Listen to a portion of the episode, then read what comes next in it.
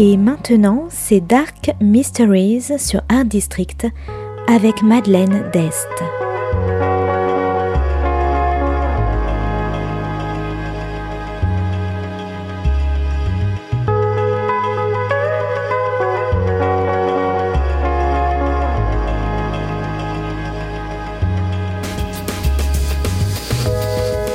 Welcome to Dark Mysteries, a book review show devoted to crime, mystery, thrillers, and the dark side of human nature.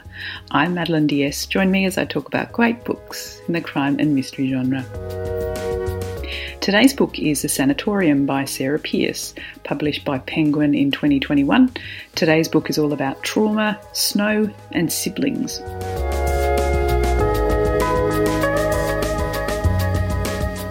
Ellen is on leave from the police after an incident which has left her confidence shattered. She's on her way to a fancy hotel in Switzerland to her brother's engagement party with her partner Will. Ellen and her brother Isaac have always had a tense relationship ever since their youngest brother died in an accident many years earlier, and Ellen still feels like she doesn't know the truth about what happened.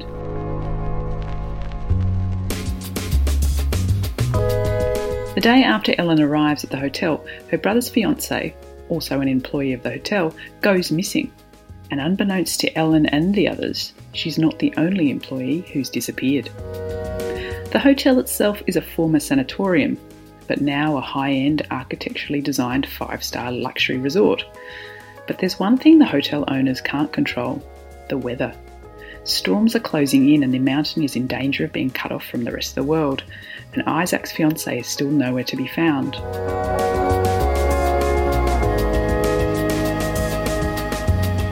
While the other guests evacuate, Ellen, her partner, and her brother wait until the final group as they continue their search for the missing fiance.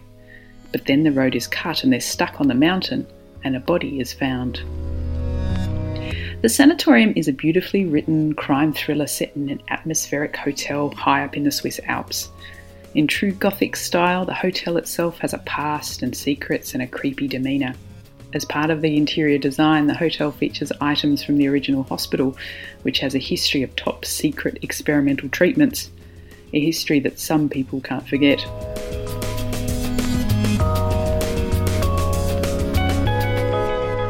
The main character, Ellen, is a complex woman. Reeling from a recent incident as a detective, she suffers from anxiety on top of her pre existing trauma over the death of her little brother. She's suspicious of Isaac and can't let herself be open in her relationship with her partner Will. And her boss is waiting for a reply from her as to whether she'll return to the force in the next few weeks.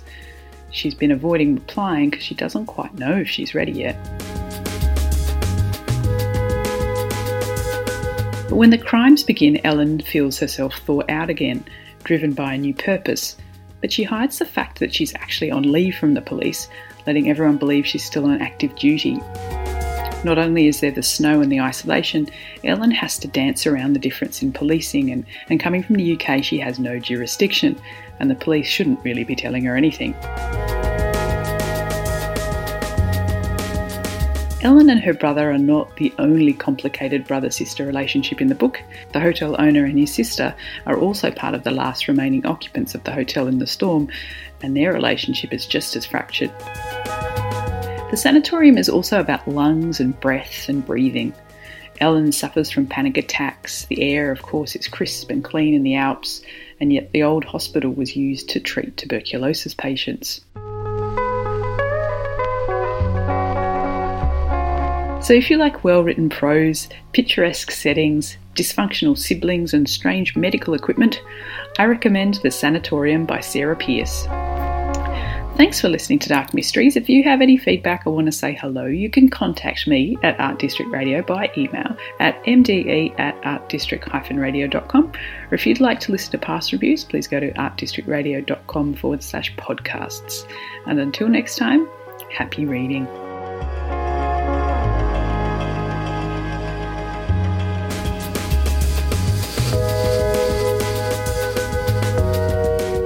C'était Dark Mysteries sur Art District, la chronique en anglais de Madeleine Dest qui nous vient directement d'Australie.